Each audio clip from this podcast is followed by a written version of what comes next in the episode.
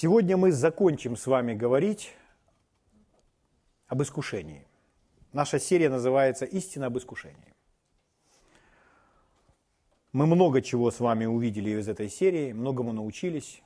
Самое важное, с чего мы начали, это понять, уяснить для себя, что искушение – это не грех. Мы с вами читали эти места Писания, в которых говорилось, что Иисус был искушаем. Иисус был искушаем, когда ходил по этой земле во всем, во всех отношениях. Аминь. А это говорит о том, что искушение не грех.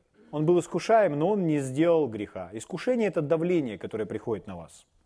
Это давление, оказываемое на вас, чтобы вы согрешили. Быть искушаемым не грех, а вот уступить искушению, пойти на его поводу – это грех. Но Иисус был искушаем во всех отношениях, но не сделал ни единого греха. Поэтому сказано, он и нам можем, может помочь. Поэтому мы с вами учимся у Иисуса, как жить так, чтобы по примеру Иисуса тоже не уступать всем этим искушениям. Аминь. Слава Богу. Дело в том, что возможно жить на этой земле и не грешить. Более того, Господь именно этого желает нас достигнуть. Он желает, чтобы мы с вами не грешили. Иногда люди, они, верующие люди, христиане, больше себя осознают, как людей, живущих в тленном теле, в смертном теле и больше делают ударение на том, что я же живу в смертном теле, чем на том, что мы с вами возрожденный дух. Скажите, нам на чем нужно делать акцент? Что мы живем в смертном теле или то, что мы возрожденный дух? То, что мы возрожденный дух.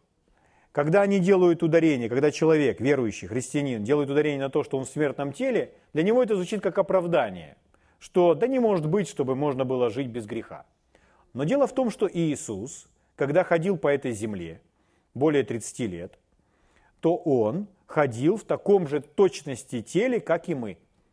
В таком же смертном теле, тленном теле. И Он не согрешил ни разу. Это доказывает, что можно жить в этом смертном теле и не грешить. Угу. Ну, конечно, все равно какие-либо скептики будут говорить, ну тоже был сам Иисус. Как можно сравнивать? Но сказано, что Иисус, Он во всем стал подобен нам. Может ли быть такое, чтобы Иисус не был такой, как мы, а искушаем был во всем, как мы? Может такое быть? Это невозможно. Если Иисус был во всем искушаем, как мы, то для этого ему нужно было стать полностью таким же, как и мы. Аминь. Писание говорит нам, что он подобно нам был искушен во всем. Филиппийцам написано, что он уничижил себя самого, приняв образ раба, сделавшись подобным человеком, и по виду стал как человек. В Евреям 2.17 написано, «Посему он должен был во всем уподобиться братьям». Итак, Иисус стал человеком, Он стал нами, Он во всем уподобился братьям. Аминь. Поэтому он показал, что так жить возможно. Следующий нюанс очень важный. Иногда люди не осознают, что они искушаемы. Они расценивают это давление или то, что Слово Божье называет искушение, как нечто негативное в самом себе. И они относятся к себе как к человеку нехорошему, Почему? Во мне что-то еще нехорошее, раз эти мысли возникают во мне. Во мне есть что-то еще недоброе, раз эти негативные желания возникают во мне. Но на самом деле это не значит, что в человеке что-то есть нехорошее или что-то недоброе. Он возрожденный дух. Это есть искушение. Это не в нем. Это давление, оказываемое на него – и точно такое же давление оказывалось на Иисуса. Поэтому быть искушаемым – это не грех. И нужно распознавать эти искушения. Если человек не распознает искушения, он думает, что это нечто негативное в нем самом и расстраивается, то тогда он не разбирается с искушением, как с искушением. Он не реагирует на это, как на искушение. Вот почему множество христиан в церквях, не разбираясь с искушением, как с искушением, не распознавая его, уступают ему и множество христиан оказываются в грехе. Потому что они называют вещи не своими именами. Они думают, это во мне что-то негативное, это во мне что-то грязное недоброе, это то, в чем я должен еще исправиться. Но это просто лишь давление. Такое же давление испытывал Иисус во всех отношениях. Если человек говорит, Никто не знает, через что мне приходится проходить. Никто не знает.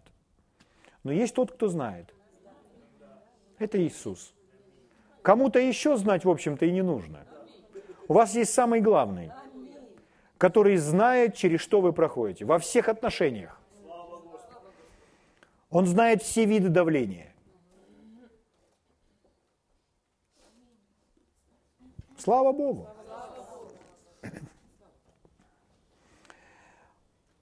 Написано в послании к Иереям, 2 глава, 18 стих. «Ибо как сам он претерпел, был искушен во всем, то может и искушаемым помочь». Другой перевод звучит так. «Так как он сам прошел через страдания и искушения, он знает, что это такое, когда мы страдаем и искушаемся. И он удивительно или удивительным образом способен помочь нам. Иисус страдал, он прошел через все эти виды давления, все виды искушения согрешить. И он не поддался этому ни разу в своей жизни. Поэтому он знает, что это такое. И он знает, как нам помочь. Он может помочь нам удивительным образом, как написано в этом переводе. Угу. Слава Богу. Благодарю Тебя, Господь. Меня это утешает. Если мы с вами, давая определение греху, начнем искать какое-то другое слово, чтобы заменить слово грех каким-то другим словом,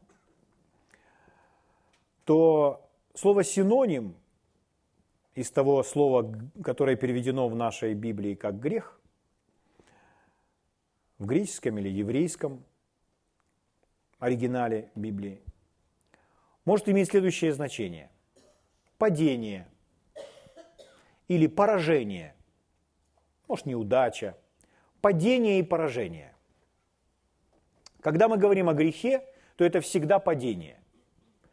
Когда мы говорим о грехе, это всегда поражение. Это как поражение, как проиграть битву, как проиграть сражение. Поражение, как проиграть противостояние, проиграть бой. Угу. потерпеть поражение в контроле над собственным телом, потерпеть поражение в хождении во свете, который нам известен, то есть в том, в чем мы знаем. Это есть грех, поражение.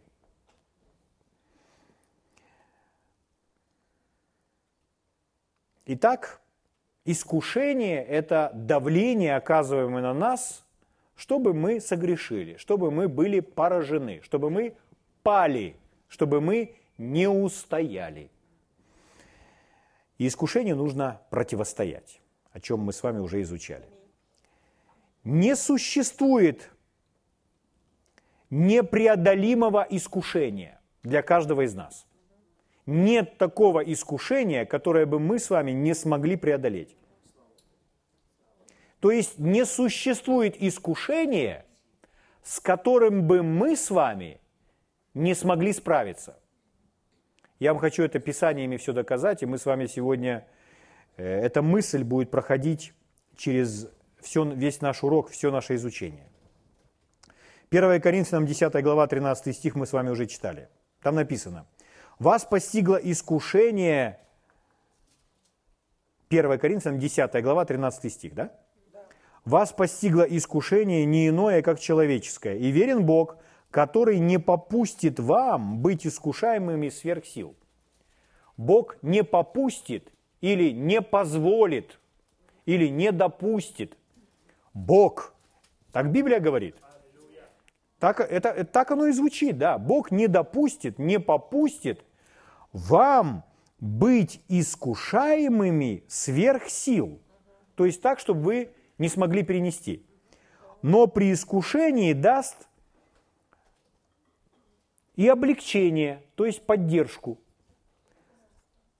Так, чтобы вы могли или были способны перенести, то есть преодолеть это искушение. Аминь. Слава Богу. Итак, когда здесь речь идет, э, что Бог не допустит или не позволит нам быть искушаемыми сверх сил, о какой силе идет речь? Речь идет о нашей силе, о нашей силе для противостояния искушению. Так вот, у нас с вами есть сила, чтобы противостоять искушению. И Писание говорит, что не будет в нашей жизни такого искушения, чтобы у нас было недостаточно сил ему противостоять. Я еще раз повторю, потому что это очень важно. Писание говорит – что не будет в нашей жизни таких искушений, чтобы у нас было недостаточно сил противостоять этому искушению. Не будет. Вы скажете, а в моей э, было. Но мы с вами говорили о том, что есть искушения, в которые мы ввергаем себя сами.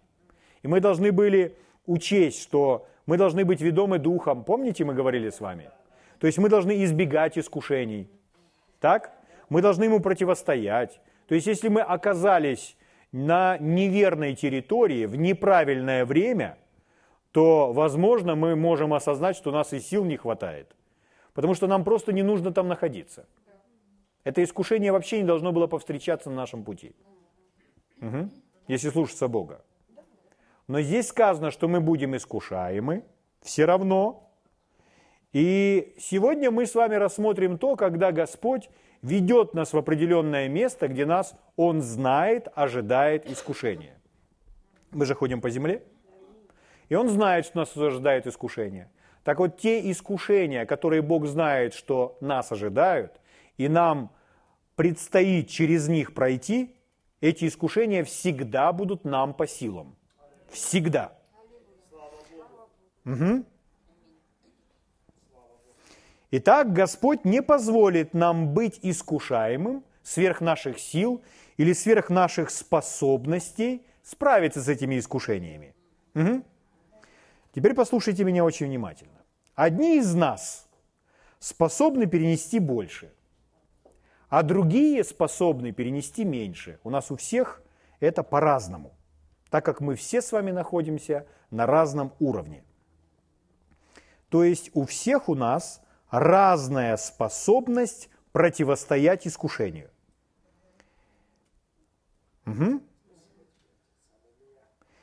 И мы увидели, что Бог не позволит кому-то противостоять искушению, которое больше, чем это его способность противостоять искушению. Угу. Если мы с вами регулярно питаемся Словом Божьим, и это Слово практикуем, то есть поступаем согласно этого слова, то мы обязательно будем расти. Это неизбежно. Если питаемся и практикуем, будем расти. Будем расти и развиваться. И через определенный промежуток времени мы будем способны противостоять уже большему, потому что мы стали сильнее. Наша способность начинает увеличиться. Угу мы будем способными иметь дело с большими трудностями, с большими искушениями. Наша сила противостояния увеличивается. Почему? Мы питаемся Божьим Словом и практикуем его. Угу. Вот интересная мысль. Если, к примеру, человек говорит так, а я никогда не был искушаем делать все вот эти неправильные вещи. Никогда я не был искушаем делать все эти неправильные вещи. И это так звучит, как будто человек, он даже гордится этим. То есть он расценивает это как свою духовность, свою особую чистоту. Но не стоит этим гордиться.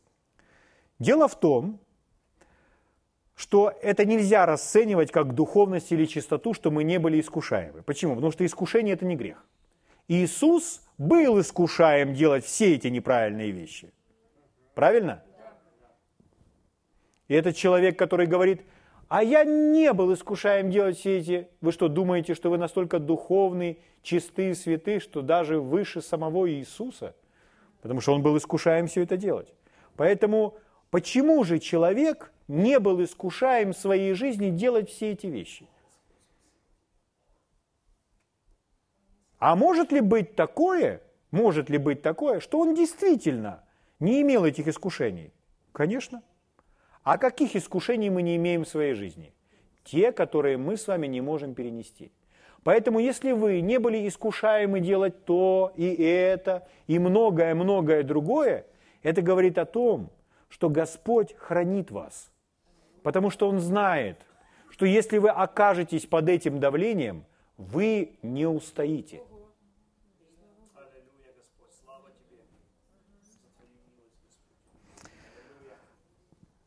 Иисус был, когда Он был на этой земле, Он был искушаем во всех отношениях, как мы сказали с вами.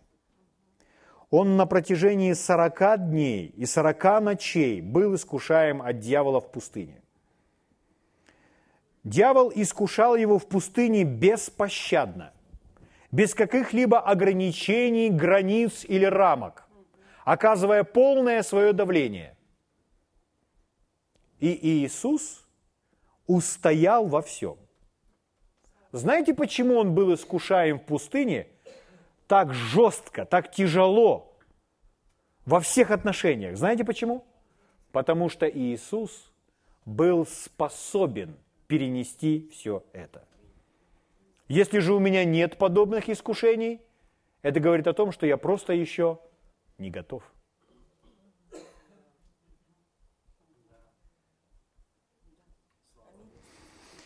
Хорошо. Там написано, что дьявол потом просто отступил от Иисуса, потому что дьявол исчерпал все свои запасы искушений, у него просто больше ничего не осталось. Он уже не знал, что делать с Иисусом, и поэтому он ушел в сторону. Да? Друзья мои, то, о чем мы с вами говорим сегодня, и о чем еще скажем, это далеко не молоко. Поэтому будьте очень внимательны, чтобы принять ряд утверждений, которые сейчас мы с вами будем делать из Писаний, чтобы увидеть, как Господь работает с нами. Слава Богу. В послании к евреям, в пятой главе, 7 и 8 стих написано, это об Иисусе. Он в одни плоти своей, сильным воплем, со слезами, принес молитвы и моления, могущему спасти его от смерти. И услышан был за свое благоговение.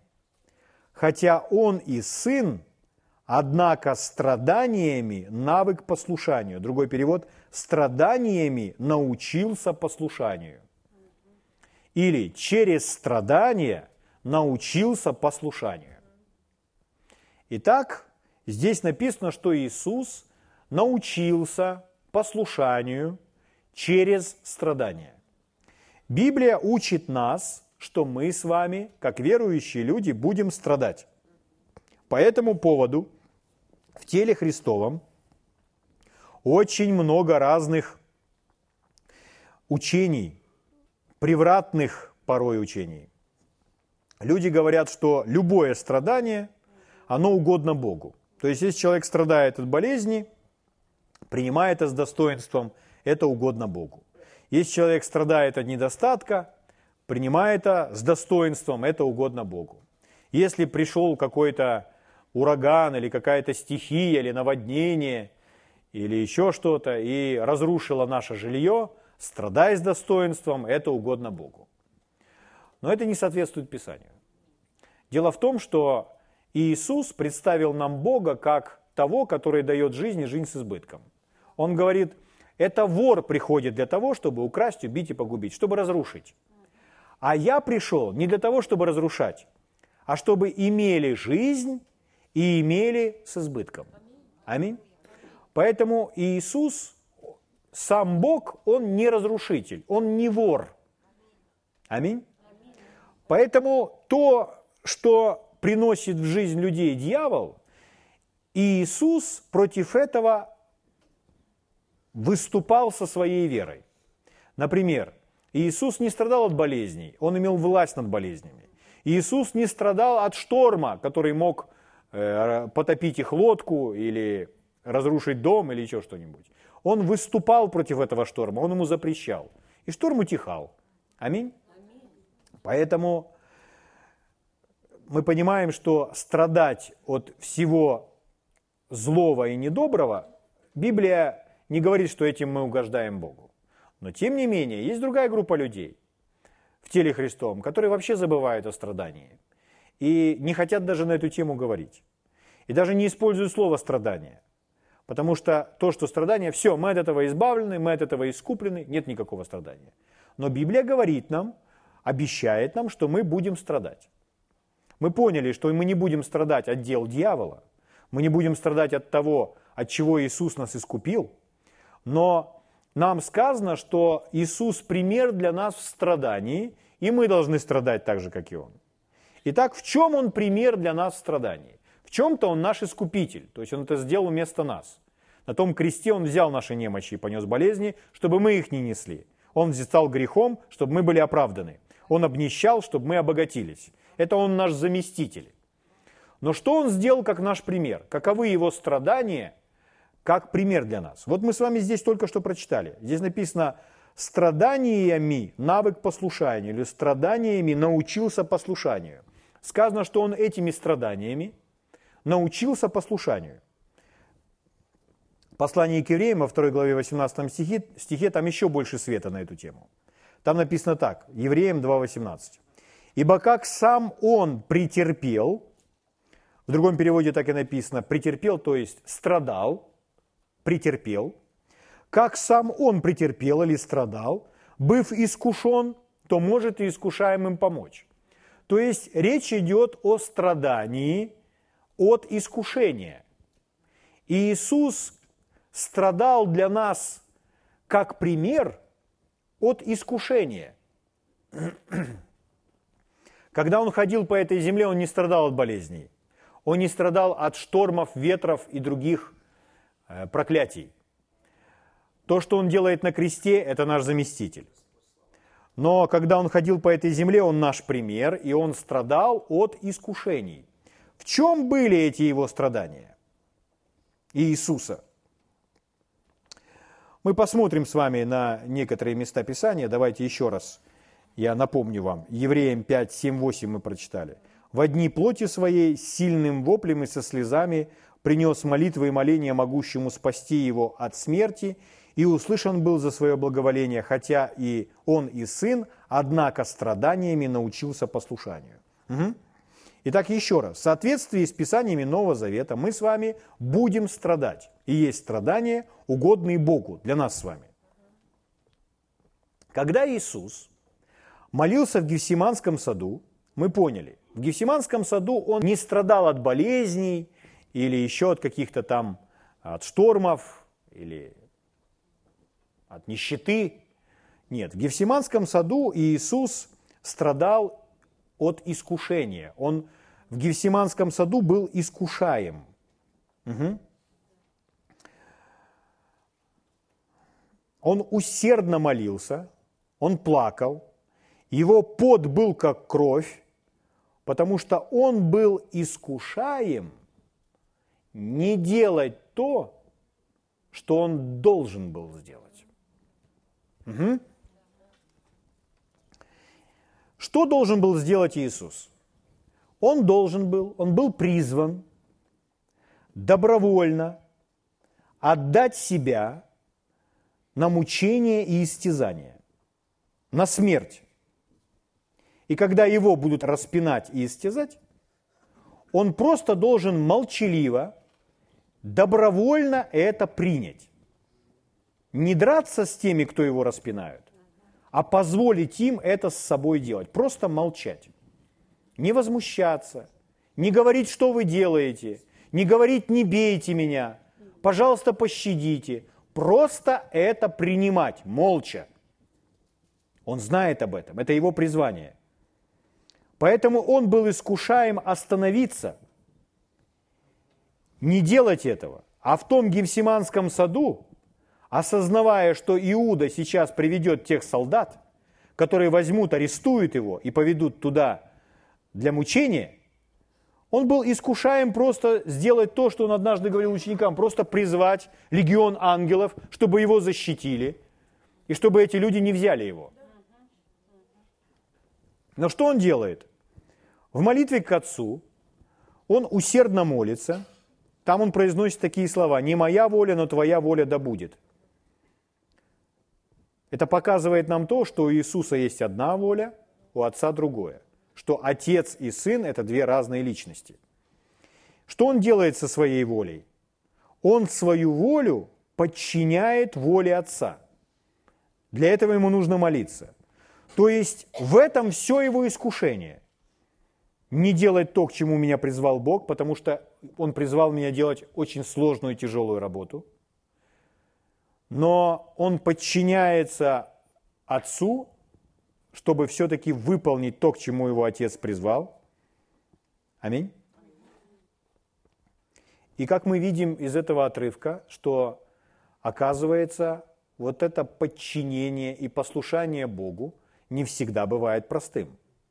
И в данном случае это тяжело. Подчиниться Богу тяжело. Если человек говорит, а мне не сложно подчиняться Богу. Но Иисусу было тяжело это сделать. В данном случае. Поэтому бывают, наступают моменты, когда человеку тяжело. Почему? Потому что свою волю нужно подчинить. Ну, ни один человек не испытывает удовольствия или удовлетворения от того, когда ему пробивают руки и ноги. То есть это больно. Но ему нужно было это пройти. Потому что он жертва за всех нас. Он агнец. Поэтому он подчиняется этой воле, и мы понимаем, что подчинение не всегда легко. Очень нелегко. Более того, это тяжело и очень тяжело в данном случае. Угу. И в то же самое время, когда мы подчиняемся и мы послушны Богу, если мы подчинились и послушались Бога, знайте, мы сразу же преодолели, победили искушение. Слава Богу. Хорошо, я пойду дальше и покажу вам еще кое-что. Книга Бытие, 22 глава, в первом стихе написано следующее. «Было после сих происшествий Бог искушал Авраама». Только до сих пор. Вот написано такая фраза. «Бог искушал Авраама». Мы знаем эту историю. Это когда Бог сказал ему его сына принести в жертву. Итак, Бог искушал Авраама. Мы с вами читали уже у Иакова, что Бог не искушает никого. А здесь написано, Бог искушал Авраама. И у кого-то может возникнуть такая мысль. Хм, так получается, это противоречие в Библии. Там написано, Бог не искушает никого, а здесь написано, Бог искушал Авраама. Когда мы говорим о том, что Бог не искушает никого, то мы подразумеваем следующее. Там написано Бог, это у Якова написано, Бог сам не искушается злом и сам не искушает, и не искушает никого. То есть Бог никогда не искушаем сделать злое что-то. И сам никого не заставляет сделать злое. Вот в этом смысле Бог не искушает никого. Но одно из значений слова «искушать» – это также «испытывать». Это синоним слова. Искушение всегда приносит в вашу жизнь испытание. Испытание или проверку. Поэтому в том смысле, что Бог проверял, проверял Авраама, он не заставлял его сделать злое. Нет, он дал ему Слово Божье. Он дал ему заповедь, чтобы тот принес своего сына в жертву, чтобы увидеть, действительно ли Авраам ценит Бога и Его Слово выше всех остальных. В этом была проверка для Авраама, испытание для Авраама. Угу. Итак, когда мы читаем об Иисусе, написано, что Иисус Святым Духом был поведен в пустыню для искушения от дьявола. Да, это Святой Дух повел Иисуса в пустыню, и Святой Дух, Бог Отец, знали, что Иисус там будет искушаем. Они не искушали его сделать зло, это делал дьявол. Но они знали, что там ожидает их искушение, и это было, стало испытанием для Иисуса, проверкой для Иисуса. Обязательно ли проходить эти проверки? Обязательно ли проходить эти испытания? Вот что я вам хочу показать еще. Итак, идем дальше. Книга «Исход», 16 глава, буду читать вам 4 стих. Исход, 16 глава, 4 стих. Здесь написано, «Сказал Господь Моисею, вот я отдождю вам хлеб с неба, и пусть народ выходит и собирает ежедневно. Сколько нужно на день, чтобы мне испытать его, будет ли он поступать по закону моему или нет. Итак, что делает Бог? Бог испытывает свой народ. Каким образом? Он его в пустыне обеспечивает хлебом с неба, но он дает им инструкции. Какие инструкции? Собирайте хлеб каждый день. Сколько вам нужно? На один день. На следующий день вы будете собирать свежий хлеб. Но в пятницу собирайте на два дня. Потому что в субботу, на седьмой день, один день в неделю вы не будете собирать. Вот такая инструкция. Когда мы читаем эту историю, мы видим, как, как они ее нарушали, эту инструкцию. А для чего он создал эту инструкцию? Ну нельзя ли было как-то так, чтобы хлеб всегда лежал на, на земле? Чтобы они выходили и собирали, когда хотят? Чтобы это было каждый день, чтобы была полная свобода? Нет. Господь создает определенные правила, чтобы испытать. Чтобы испытать, чтобы проверить. Вспомните Адама и Еву. Бог сотворил прекрасный мир, множество деревьев, с которых можно брать плоды и есть. Яблоки и груши, абрикосы и сливы, персики и хурма, актинидии и виноград, Слава Богу. Но нет, есть одно дерево, которое называется дерево познания добра и зла. И это одно дерево, Господь говорит, от этого одного дерева не ешьте. Одно дерево. Для чего это? Это дерево – это проверка. Это дерево – это экзамен. Сдадите вы этот экзамен или нет? Выполните вы сказанное им слово или не выполните? Еще раз читаю последнюю часть этого стиха. Он говорит, чтобы мне испытать его, то есть народ, будет ли он поступать по закону моему или нет. То есть Бог испытывает, Бог проверяет, а будет человек поступать по закону или не будет. Он будет вести себя согласно данной заповеди или по-своему. Угу. Зачем это делает Бог? Сам Бог испытывает свой народ. Сам Бог испытывает меня. Сам Бог испытывает каждого из вас. Бог проверяет каждого из нас. Для чего Он это делает? Просто потому что, чтобы ему было чем заняться, из, просто из-за забавы какой-то. Нет. Для этого есть определенная цель. Какая цель? Почему Бог испытывает нас с вами, вообще своих людей? Истина заключается в том, что прежде чем Он что-то использует для своих высоких целей, Он должен это вначале проверить. испытать. Если мы будем использовать это для наших высоких целей, вначале мы это испытаем, проверим. Например, вы пришли в магазин. Вы пришли в магазин, чтобы приобрести новый автомобиль. Приятное такое мероприятие. И когда вы приходите, чтобы купить э, этот новый автомобиль в этом салоне, к вам выходит человек, который делает вам презентацию того или иного автомобиля, той или иной модели. И вот этот человек, который делает презентацию, он подводит вас к новой модели и говорит, вот у нас есть новая модель. Это совершенно новая модель. Эта модель еще не прошла испытаний. Она не испытывалась никем, она вообще еще на дороге не была. Мы не знаем, как эта модель себя поведет на дороге, как она себя поведет во время крутого поворота, как она будет вести себя во времена жары, во времена холода. Мы не знаем, мы ничего про нее не знаем, потому что эта модель не была испытана, не была проверена. Если хотите, покупайте. Как вы поступите? Это все равно, что покупать кота в мешке. Правда? Представьте, что вы пошли и купили билет на самолет. Вы купили билет на самолет, а вам говорят, мы продаем вам билет на 50% дешевле. А вы спросите, а почему? За что мне такая благодать?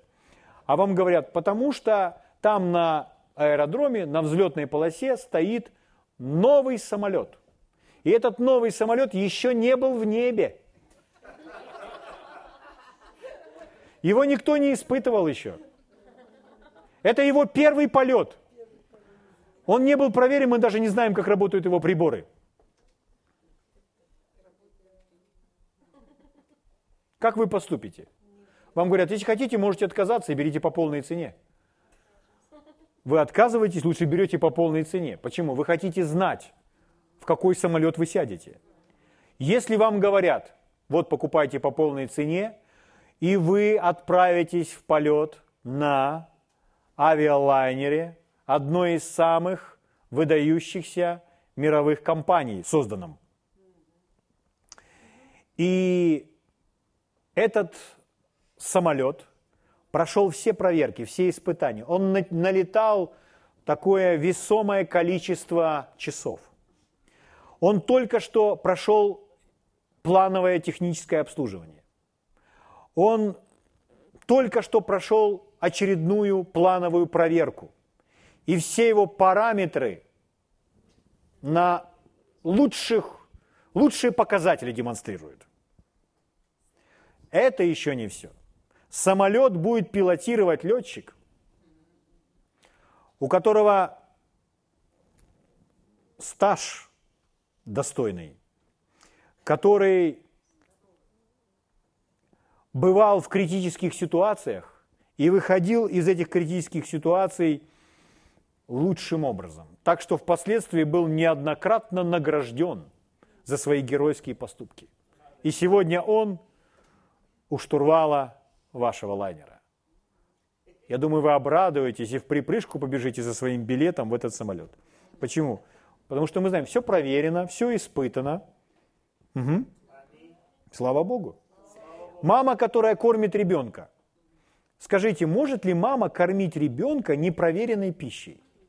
Это невозможно. Мама даже когда из бутылочки поет молочком, она берет и пробует на, на кожу, какой температуры эта пища, чтобы ребенок, ну, когда грудной младенец, чтобы он не обжегся. Когда его опускают в ванночку, также меряют температуру. Вначале все проверяют. Все должно быть проверено. Почему? Мы проверяем, потому что мы хотим знать, что от этого, от, или от этой воды, или от этой пищи мы можем ожидать. И проверенным может считаться только то, что прошло проверку. Аминь. Слава Богу. Хорошо, друзья мои. Итак, мы с вами поняли, что Бог, прежде чем нас с вами использовать в чем-либо, Он вначале нас проверит. Это Его правило. Поэтому Он проверяет целый израильский народ. Итак, другое место Писания, это книга Второзакония, 8 глава. Читаю вам второй стих. Помни весь путь, которым вел тебя Господь Бог твой по пустыне. Вот уже 40 лет. Дальше написано, чтобы смирить тебя. Почему они ходили по пустыне так долго? Почему они по пустыне ходили кругами? Потому что они не сдавали своих экзаменов, они не сдавали своих проверок. Если бы сдал экзамен, сразу бы вышел из этого круга.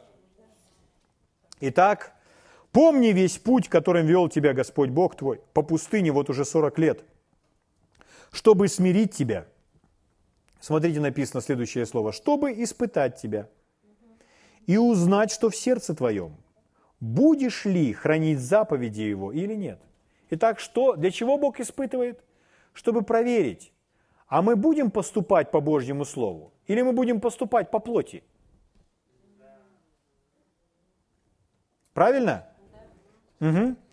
Он посредством множества чудес вывел их из рабства, когда они вышли из Египта и вошли в ту пустыню. Угу. И вот они идут по пустыне, и очень скоро, конечно же, они захотели пить, а воды нет. Они видели столько чудес, удивительных чудес, и вот у них просто нет воды. Казалось бы, взывайте к Богу, и Господь решит эту проблему. Он же творит чудеса. Он для вас море красное открыл. Аминь. Стоял столбом огненным между вами и врагом. Неужели он вас не напоит? в пустыне. Что они делают? А они начинают истерично кричать, что мы все здесь умрем и все мы здесь погибнем. Вместо того, чтобы доверять ему. Что это такое? Это проверка. Они ее не выдерживают. Это искушение. Угу. Поймите такую вещь. Все мы призваны ходить верой. Значит, мы будем искушаемы сомневаться. Мы будем испытывать давление сомневаться. Мы будем испытывать давление на себе, начать бояться, начать беспокоиться. Почему? Потому что призваны ходить верой. Как мы поступим? Встанем на колени и будем взывать к Богу о том, чтобы Он дал нам воды в пустыне? Или начнем истерично кричать о том, что мы погибнем и все пропало? Будем мы поступать по плоти или мы будем поступать по духу? Угу. Если мы с вами поступим по сердцу и будем доверять Богу, значит мы с вами пройдем проверку. Слава Богу. Ну, например, если у вас есть велосипед – и у вашего велосипеда вы проезжаете какое-то время, спадает цепь.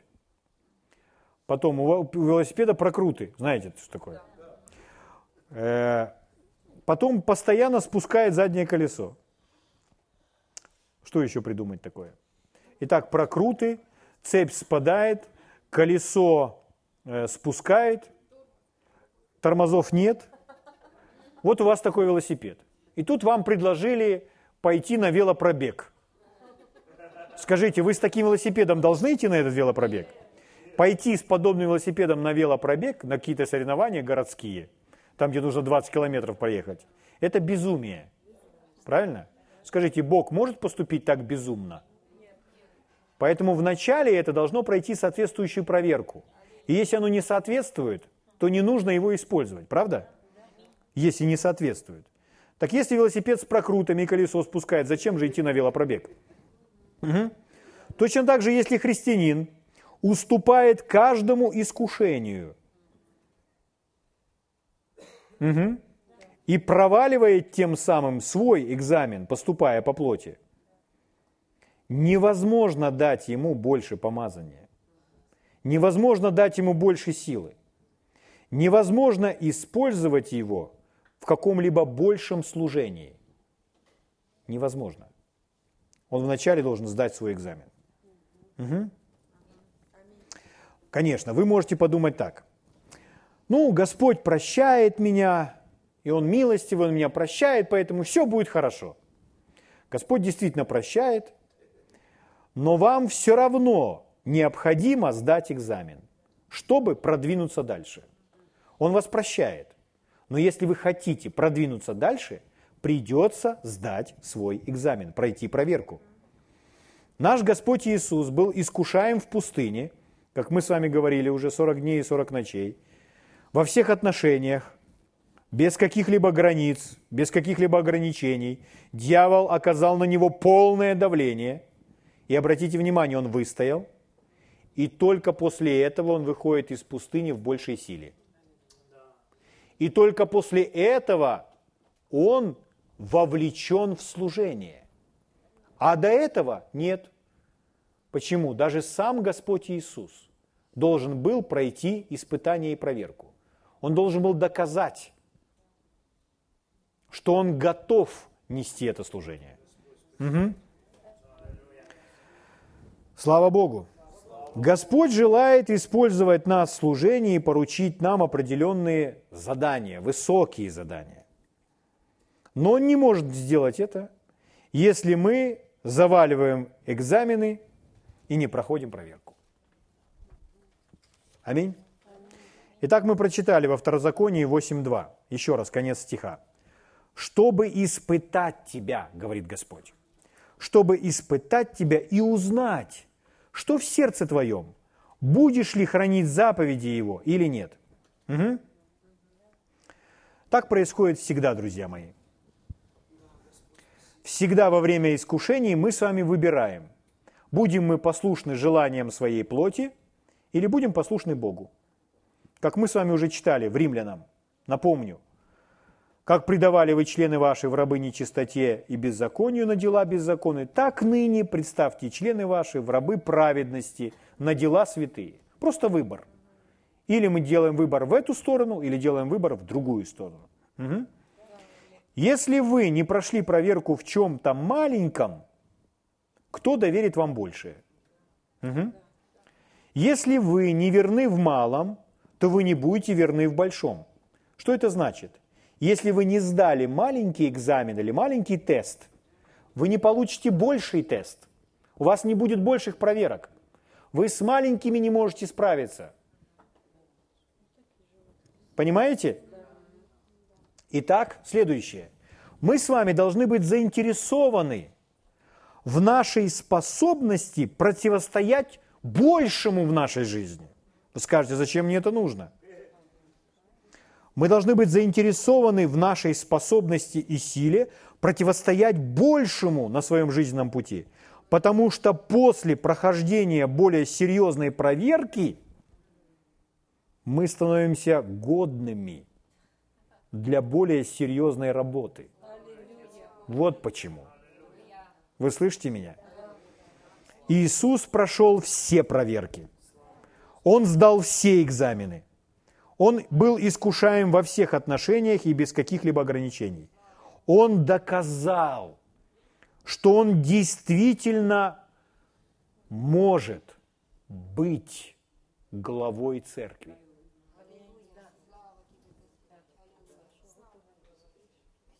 Слава Богу. С нами точно так же. Бог любит нас и желает использовать. Но это случится только после того, когда мы пройдем испытание. И докажем, что пригодны для его работы. Угу. Поэтому дьявол старается сделать искушение для вас настолько сложным и тяжелым, насколько он только может. Почему?